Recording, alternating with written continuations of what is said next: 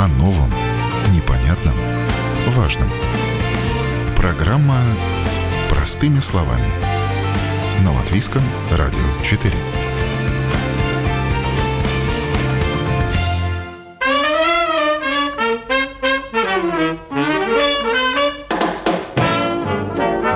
Квартирный вопрос – это вопрос, на который каждый год можно отвечать по-разному. И каждый раз этот ответ будет с оглядкой на ситуацию в мире, тенденции в экономике внутри страны, кризисы, спрос и предложения на рынке, размеры процентных ставок и другие факторы. Сейчас на повестке дня вопрос покупать в собственность или снимать жилье. Но и тут сложно дать однозначный ответ. Это программа «Простыми словами». С вами я, Яна Ермакова, и мой сегодняшний собеседник Алексей Кашкаров, израильский предприниматель и крупный арендодатель. У него многому могут поучиться и те, кто сдает недвижимость, и те, кто ищет съемное жилье.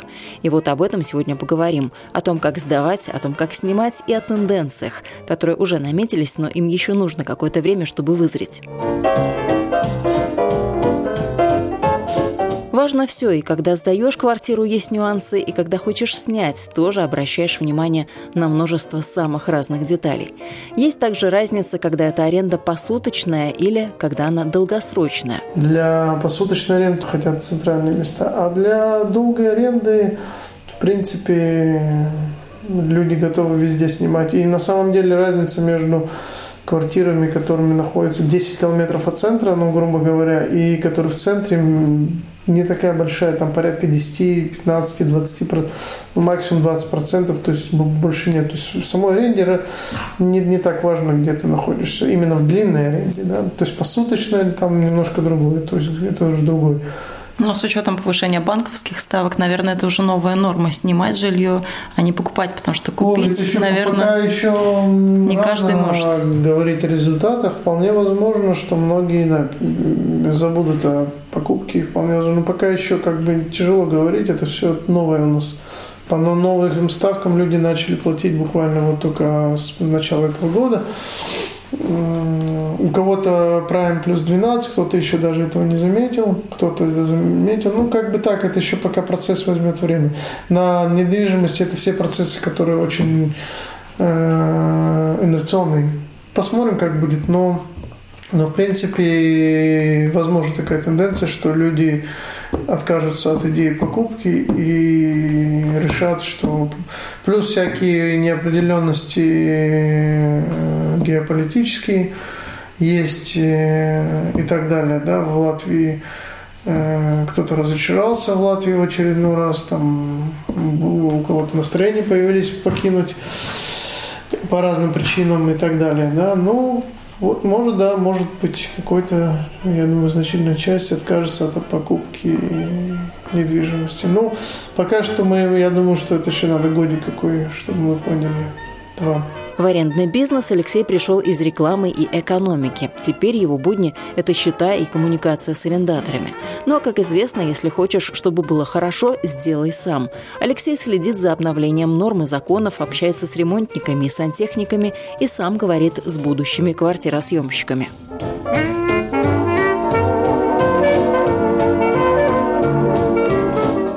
Недвижимость просто стабильнее, чем любой технологический стартап. Да. Ну да, я далек от э, технологий, поэтому как бы я ну, выбрал, выбрал себе, скажем, да. Выбрали себе огромный стол с заваленными э, документами, папками, счетами, законами. Это интереснее, как экономист? Ну, Всегда есть что делать, по крайней мере. Вот по столу я точно вижу, есть что делать. Ну да, ну я считаю, каждый должен заниматься тем, чем он занимается. Каждый на что-то учился. Вот я учился по вопросам управления недвижимостью.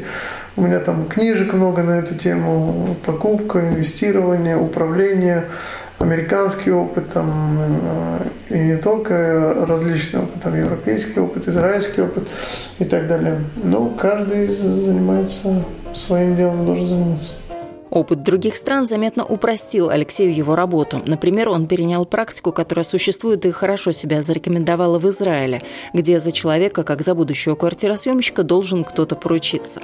Такой гарант будет нести ответственность в случае, если человек внезапно съедет или не сможет платить по счетам. Гарантом в Израиле может выступать и страховая компания. В Латвии Алексей первый внедрил такую практику гарантов и поручителей. То есть э, институт вот это гарантов, э, я его привез сюда, то есть я не слышал, что кто-то здесь на аренду берет гарантов. Мало того, что когда я своему директору об этом сказал, здесь местному человеку, он так посмеялся, как бы, ну, сегодня, как бы, это все, мы работаем с этим. Во Франции тоже гаранты, кстати, есть. Да, да. Там, где это ценится и хотят, как бы, да, есть гаранты. В Англии не то, что гаранты, в Англии у меня просто дети учатся в Англии, и мы снимали там дом, и там буквально просили распечатки счетов с наших, просили объяснения, ну там примерно чуть ли не комплайс, как банк здесь делает, делали целый комплайс, это нормально, как бы я считаю, что это нормально. Это, то же самое мы, мы как бы мы, каждый арендатор, который приходит, я его хочу знать и спрашиваю огромное количество вопросов, и как бы, чтобы понять вообще намерения арендатора и какой у него опыт, не будет ли с ним проблем. А какой самый необычный вопрос? В тупик ставите своих арендаторов будущих? Ох, надо подумать. Даже не так не готов. Просто я настолько много вопросов. Я, у меня нету прям задачи в ступор вогнать в человека, но как бы у меня задача, наоборот, выяснить э, мотивы, опыт человека и так далее, понять, может, он никогда не знал, снимал квартиру, не знает, что это такое, тогда ему надо более объяснять все четко. То есть, ну, по крайней мере, я знаю одно, что я никогда не надеюсь на то, что э, арендатор прочитал договор, и он все знает, все. Но надо человеку объяснять, особенно тому, кто не имеет достаточно опыта, надо все объяснять, надо все проговаривать. Да, это берет время, это может, может взять полчаса, как бы. Я, я, я узнаю, что не некоторые, вот некоторые работают так, что даже не видят своих арендаторов собственники, да, это неправильно, считаю. Надо видеть арендатора, кто у тебя живет. А, ну, потому что когда ты человека принимаешь, ему все объясняешь, и он знает, что вот такие у нас правила, и это правила написаны, плюс ему объяснены, он уже потом как бы старается ими следовать, а если даже у него не получается, например, вовремя платить, он никаких, как бы, ни на кого не обижается, он знает, что ему надо просто ехать, и никаких конфликтов не возникает, как бы, да, как правило. А вообще люди как люди, они после себя что оставляют? Чистоту, порядок? Вот у нас или... оставляют хорошо. Вот у нас прописано в договоре, и я это им говорю, что надо после себя оставить чисто, красиво, люди даже полы моют после себя. Да, оставляют. В принципе, 90%, 80% Э, оставляют. Ну, вообще латвийский народ, он такой в этом смысле, что он, он любит чистоту, в этом смысле, да. Как бы в этом смысле, да, как правило, 80-90% случаев не возникает с этим никаких проблем. Свой опыт, как делать надо и как не надо, Алексей Кашкаров никому не навязывает. Но поскольку он сдает квартиры целыми домами, то лично он создает своим квартиросъемщикам все условия, чтобы они общались между собой, знакомились с соседями, и это очень отличается от спальных районов и многоэтажек, где не все соседи знают друг друга в лицо, хотя живут на одной лестничной клетке. Квартиросъемщиков Алексея общаться между собой подталкивают предложенные обстоятельства. Дело в том, что он сдает квартиры без мебели. Вроде какая связь, да? А есть связь прямая. Когда мы сдаем без мебели, значит, человек планирует надолго, а раз он планирует надолго, он по-другому относится к соседям, к, к Знакомится, владельцам. спрашивает, может, чем можете помочь, да? Ну, как, кто хочет знакомиться, кто не хочет не знакомиться, этот человек говорит, мы не, не специально не, как бы, не, не, никого никуда не то есть есть такие, которые никого не знают и живут много лет и никого не знают и, и все нормально. Есть такие, которые, да, все знают, со всеми общаются. Это уже мы как бы, это как бы, этот процесс мы не регулируем. Этот процесс мы не регулируем. Мы единственное же регулируем процесс, чтобы попадали люди адекватные, и те, которые, скажем, с уважением относятся к порядку, к соседям э, и так далее. Плюс мы делаем обходы и проверяем свои квартиры, их состояние, реагируем на жалобы и, и так далее. Но ни у кого не возникает желания оставить э, свой диван, с которым он когда-то въехал, потому что ну а куда? Вот если ты переезжаешь, куда это все деть? Распродать так быстро не получится. Выбросить на свалку это тоже нужно заказать транспорт и куда-то все это вывести. Ну, есть редкий случай, когда кто-то попытается э, вытащить диван тихо, пока его никто не видит, поставить нам где-нибудь во дворе. Такое иногда редко случается, но, но это нечастый случай. Все-таки все-таки, как бы, когда люди съезжают, все-таки они все равно нанимают какую-то машину, грузовик и все равно вывозят. Так они могут там лишнюю какую-то дать 10 евро, да, чтобы это у них забрали. И как бы, в принципе, нет проблем. Ну, бывают такие, скажем, не очень ответственные люди, которые под шумок что-нибудь вынесут, нам поставить какой-нибудь холодильник во дворе. Ну, редко такие случаи, редкие сегодня уже. Квартир на сдачу у Алексея в общей сложности около 400. Это несколько домов. Заполняемость порядка 90-95%. Таких показателей удалось добиться благодаря умеренным ценам. Так что сдавать квартиру сейчас выгодно. Спрос есть. Вы сказали, в принципе, расширяться вы и не думали. А что вас, наоборот, может заставить расшириться? И другую крайность возьмем, наоборот, распродать тут все бросить это дело и заняться чем-нибудь другим? Не, ну, нет таких мыслей распродать все, как бы, как бы если там какой-то объект кто-то что-то предложит нам хорошую сумму, то всегда можно какой-то объект избавиться, но, но в целом как бы нет таких мыслей нету, как бы. А расшириться это более благоприятная экономическая обстановка или наплыв э, людей? Ну, сейчас, э, ну да, сейчас э, хотелось бы более приятной обстановки, потому что проблема, что Рига одно, один из городов совсем немногих, которых я знаю крупных, которым падает население. Это, это катастрофа. Но из регионов же тоже приезжают или не компенсируют? Это не компенсирует. Смотрите, вот в том-то и дело, что в других странах это компенсирует, а вот здесь это не компенсирует. Почему? Потому что э, половина Латвии и так уже живут либо в Риге, либо в пригородах Риги. Им незачем приезжать. Осталась другая половина Латвии, да, но это не компенсирует. Вот если мы возьмем там Украину, где 40 миллионов, а в Риге, ой, а в Киеве живет, да, даже с учетом всех пригородов, это 3 миллиона, то там живет меньше 10%, да, 7%. А в Риге уже считают, что если взять Ригу с пригородами, там типа Юрмалы, типа а, там, не знаю, Салас, Пилсогры, то уже половина Латвии живет в Риге. Да, то есть и это не компенсирует. Вот в том-то и дело. Я бы хотел, чтобы это компенсировало, но это не компенсирует. Приезжают, да, приезжают постоянно там на учебу. Вот сейчас будет лето, поедут опять студенты, студентки с мамами, с папами. Папу будут им снимать квартиру, но как бы это не компенсирует. Плюс э, у нас есть еще проблема демографической ямы, да, как таковой, что именно, вот, например, сегодня молодежи, которым 20 лет, ну, грубо говоря, если сравнить молодежь, которым 20 лет, и сравнить, скажем, тем, кому сегодня 35 лет, то их ровно в два раза меньше 20-летних. По сути, их должно быть больше, но их в два раза меньше. Может, они более качественные, более умненькие, более, не знаю, там, с перспективами не, ну, на будущее. Какой бы он ни был качественный, ему же не нужно жить в двух квартирах. Он Главное количество тоже. Понимаете, то есть нам это что, до, до его качества, ну, хотелось бы так думать, но, но, но, но. Для тех, кто только задумывается, а не сдать ли свою квартиру, Алексей настоятельно рекомендует хорошенько подумать, взвесить все за и против и заглянуть в очень полезную группу на Facebook, где арендодатели делятся наболевшим. Можно зайти, кстати, вот это есть группа такая, я к ней не имею никакого отношения, только там являюсь как бы участником, иногда читаю Э, называется черный список арендаторов.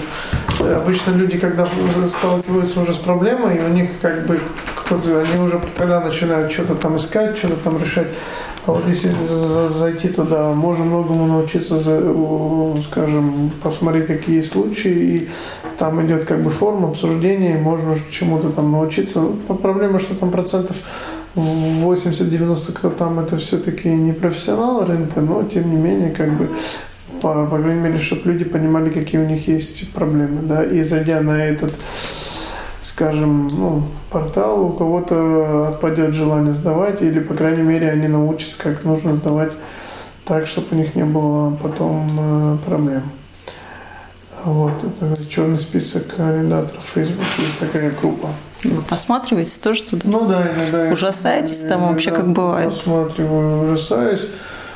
Я ужасаюсь другому, что люди, не понимая, какие риски несут себе сдача квартиры в аренду, не, не изучая, не консультируясь ни с кем, не изучая ничего, идут сдавать, и потом имеют много проблем. Да? Как бы, а, кому-то повезло, у них хороший арендатор, э, так у него проблем нет, а, а кому-то не повезло. И как бы они не подумали, им жалко было, пришла мама одиночка с тремя детьми, бедная, ее бросили, и все, им жалко, они начинают там и приносить игрушки детям свои, там мебель свои, все, все, все, все, все, все. В итоге у нее доходов нормальных нет, как бы ответственности нет, и через какое-то короткое время там она живет, не платит, э, и у них конфликт, э, и они знают, что с этим делать. И выселять им жалко, и не хочется, а, и денег они не получают. И они заходят в конфликт. А, вместо того, чтобы, например, в самом начале все свои риски оценить и, скажем, э, прийти к каким-то правильным решениям, да, а как понять по человеку? Приходит респектабельный, говорит, что я О, буду ну, жить ну, надолго. Видите, я уже этим лет 17, уже 20 скоро это занимаюсь. Лет 17 я уже этим занимаюсь. Но ну, это, наверное, опыт, да. И, ну, да, надо разговаривать с человеком, понимать его мотивацию, спрашивать вопросы. А другим просто даже неудобно спрашивать какие-то личные вопросы. То есть, как бы мы спрашиваем, вот у нас у меня была женщина, я, она с взрослым сыном, например, хотела жить, а сыну 40 лет, он не женат, ничего. И я, естественно, начинаю спрашивать, а у него там, он женат, не женат, есть у него дети, нет. И вопросы не понравились, она встала, ушла. Ну так я рад, что она встала, ушла, потому что значит у нее есть что скрывать, как бы, как бы мы своих жильцов должны знать, и я как бы буду задавать вопросы до тех пор, пока мне не станет ясно по человеку, как бы, что это надежный арендатор или ненадежный. Если надо спросить 500 вопросов, я спрошу 500 вопросов. Если человеку это не понравится, ну, до свидания.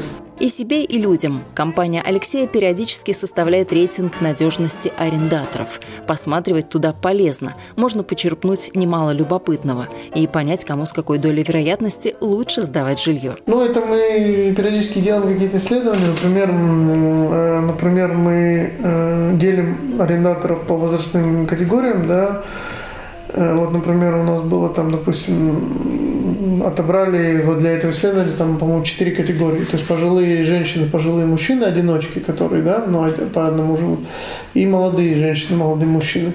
И получилась, э, скажем, закономерность такая, что наиболее длинные арендаторы – это пожилые женщины, которые больше всего снимают.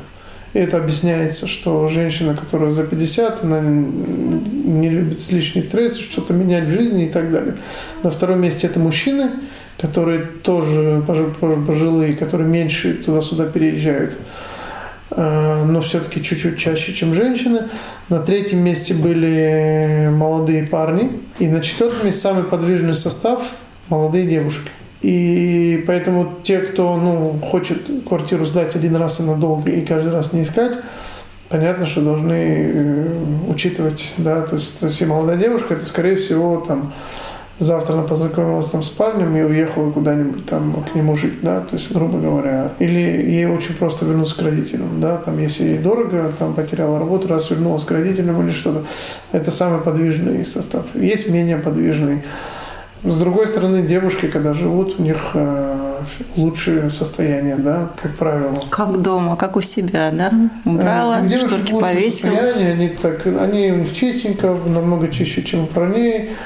Ну вот есть такие, уже мы делаем периодически такие исследования наши внутренние для наших целей. Ну вот была, была статья, да, мы делали ну, для тех, кто вот хочет. Э, а самый надежный считается вот по времени, это если пара. Пара, она более надежный арендатор, чем одиночка, да. То есть это я все знал еще из Израиля. То есть я в Израиле, например, когда я сдавал, ну там в Израиле, например, почти нет однокомнатных квартир, такого почти нет понятия, да. То есть, э, по крайней мере, в нашем городе, ну, не было такого. Мы сдавали, как правило, было самое распространенное, вот у меня все квартиры почти были они трехкомнатные. Было чуть-чуть двушек, но в основном трехкомнатные. Вот. И там э, как бы я сдавал одиночкам, и я увидел, что одиночки это самый проблемный э, контингент. И когда я начал сдавать семьям или парам, то есть у меня это был самый стабильный контингент. То есть я уже увидел на своем даже опыте конкретном, который у меня был в Израиле. Пара или семья, а это надежнее, чем одиночка. Одиночка легче соскочить, а, переехать и легче не заплатить, э, чем это уже когда семья, пара.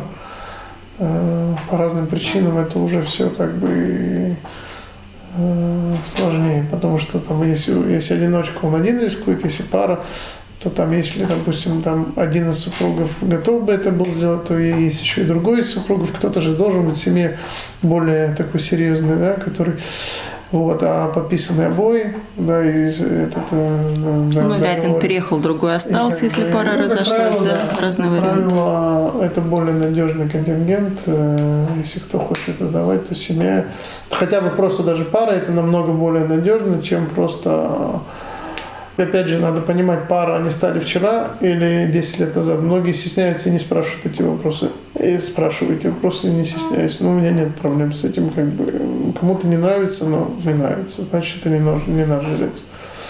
Ну, 95% людей как бы нормально к этому относятся и как бы сотрудничают, скажем так. А с каким ущербом вы готовы мириться, с каким нет? Потому что люди, опять-таки, бывают разные. Кто-то там, выезжая, и розетки с собой перехватит с люстрами. Знаете, честно вам скажу, за последние вот 10 лет ну, не было ни одного случая, что кто-то розетки у нас супер, правда, не было.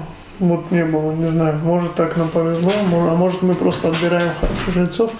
У нас не было таких случаев я слышу постоянно, что... Ну, плюс, понимаете, мы, э, люди сдают со своей мебелью, со своими электротоварами, и вот там кто-то мебель сломал, там запачкал, печь не отмыла, она грязная, и это все люди ведь Мы, так как мы сдаем все-таки без мебели, ну, у нас так и поломать особенно нечего, да, ну, вот что можно поломать. Ну, у нас только кухонные шкафы, но в целом нет такого, чтобы розеток, чтобы что-то поломано было, чтобы вандализм был, ну, нету такого. А как ответственность 30-летия и, в принципе, обязанности? Потому что человек, когда снимает, он считает, что ну вот мне все должны сделать. Там, что-то потекло, это ответственность и расходы того человека, кто сдает квартиру. А на самом деле, вот как вы эту проблему решаете? Ну ладно, может быть, с доходным домом это не так актуально, там все у вас прописано в договоре, а человек, когда один, у него одна квартира, он сдает, вот как mm-hmm. быть? Какой подход тут выбирать человеку, если уж мы, допустим, даем советы человеку, кто хочет сдавать квартиру? Ну, это все надо говорить с самого начала. Вот, например, если человек сдает квартиру, и у него там холодильник, э, стиральная машина и все, вот некоторые говорят сразу, ну, например, да, частники говорят так, вот у тебя стиральная машина поломалась, я там вот она сколько отработает, столько отработает, поломается, то есть я тебе новую покупать не буду. Хочешь покупай, хочешь ремонтируй. Как бы, но это лучше заранее проговаривать. Человек должен заранее решить, он готов или не готов. Э, арендатору, кому кто-то это воспринимает нормально, как правило, кто-то может сказать, ну если я снимаю тебя со стиральной машины, как бы я же тебе плачу дороже, чем за пустую квартиру, поэтому я хочу, чтобы там, если она поломается, чтобы ты ее починил. Поэтому это вопрос, который желательно изначально оговаривать, и прописывать в договоре или, или оговаривать хотя бы устно. Э, но можно, конечно, лучше всего прописать, конечно, договоре все, что ты сдаешь и за что ты несешь, и за что несет ответственность арендатор. Опять же, если сломался кран, то кто это делает? Обычно это делает арендодатель, но опять же есть такие арендодатели, которые говорят, э, говорят, слушай, у меня нет возможности мелким ремонтом заниматься, чуть-чуть что сломается. Если у тебя что-то сломается, ты уже сам как-то пригласи, потому что вообще некоторые арендодатели живут в Норвегии, и как бы им неохота своих там родственников кого-то напрягать. Разные есть варианты, но это все надо договариваться изначально, надо это все как бы понимать не так, ну вот хороший, хорошая женщина, мы с ней договоримся, надо с ней договориться, договариваться изначально об этих вопросах. А стоит ли вообще такой пассивный доход э, того, чтобы этим заниматься? Если, скажем, вот нас сейчас слушает человек, у которого есть квартира, которую он сейчас подумает, подумает, может быть, сдавать. Почему нет? Вот экономическая не, ну, ситуация конечно, ухудшается, ну, может быть, буду конечно, сдавать. Стоит начинать? Ну, есть кто-то, кто не хочет иметь головную боль, и, и многие не, не сдают. Знаете, что многие за границей Многие живут уже годами за границей, у них здесь квартира, у них здесь какие-то вещи, мебель, книги и так далее, и они годами держат квартиры, не сдают их, не хотят с этим связываться. И только вот когда были уже второй сезон, пошли высокие счета, они, они как бы кто-то либо выставил на продажу, сказал, что мы не хотим вот эти оплачивать счета, кто-то из них, может быть, там сказал, своим друзьям, родственникам приезжать жить только за коммунальный к нам, да, как бы, и у меня было несколько съездов, что вот этой зимой, что люди сказали, что вот им, им дают бесплатно, без аренды, без всякой, только за коммунальные, и они будут жить. И это происходит, понятно, без всякого договора. Он просто заезжает, платит коммунальные, и в любой момент там родственники, знакомые, пожалуйста, хочешь, приезжай ко мне, вот плати, живи у меня за коммунальный. Вот таким образом решают проблему, но при этом э, аренда настолько невысокая по, по, по отношению к Западу, которые люди на Западе, они получают там по 2000, по по 2, по 3 тысячи евро.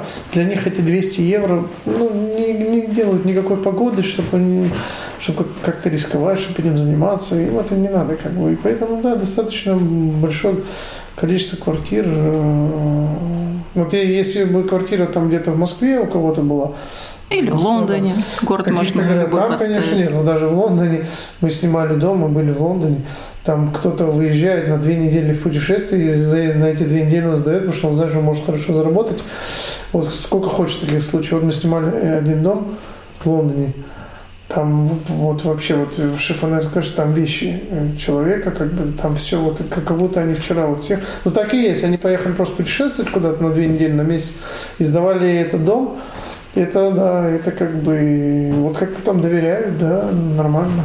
Ну, они, видимо, думают, что тот, кто может платить там 400 евро в сутки, вряд ли будет у них там воровать полотенце, наверное, или что-то там им вредить. Ну, наверное, так и есть. Ну, и даже если что-то такое, ну, 400 евро в сутки – это такие хорошие деньги, которые им, э, скажем, компенсируют там э, их неудобства.